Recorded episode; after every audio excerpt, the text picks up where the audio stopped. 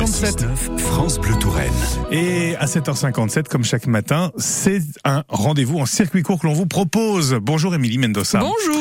Alors pour débuter la semaine, vous nous emmenez euh, en voyage très très très très loin, Émilie. Direction le Japon grâce à Tsubaki Création. Tsubaki, c'est le nom du camélia qu'on trouve sur les tissus traditionnels japonais.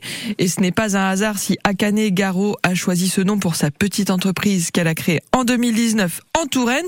C'est avec du tissu japonais qu'elle travaille au quotidien. Enfin plutôt deux tissus japonais puisque euh, elle ramène du Japon ou elle se fait envoyer du Japon euh, du tissu en coton qui est imprimé avec des Mhm. motifs tra- traditionnels et aussi le tissu qu'on utilise pour fabriquer des ceintures de kimono. Alors pas le kimono de judo mais le kimono euh, traditionnel et c'est un tissu euh, plus épais, assez large et surtout avec des motifs qui sont tissés.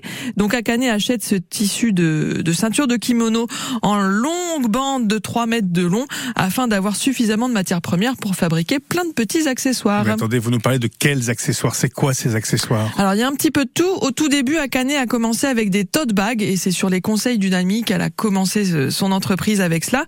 C'était en 2019. Ensuite, 2020, Covid, Vide, donc etc. fabrication de masques, comme beaucoup de couturières en Touraine. Et depuis, de fil en aiguille, si vous me permettez cette L'expression, c'est pas bien. Voilà. Quelle transition Elle a élargi sa gamme, donc aujourd'hui elle fabrique des porte-monnaies, des portefeuilles, des sacs à main de toute taille. Elle a aussi des étuis à lunettes, des chouchous pour ceux et celles qui ont les cheveux longs, des trousses, des étuis pour téléphone portable. L'éventail est pour ainsi dire sans limite puisqu'Akane aime bien aussi répondre aux demandes qu'elle reçoit sur ses comptes Instagram et Facebook pour créer des choses personnalisées. Et la prochaine étape pour elle, ce sera l'adaptation du kimono japonais à sa manière et à nos habitudes européennes.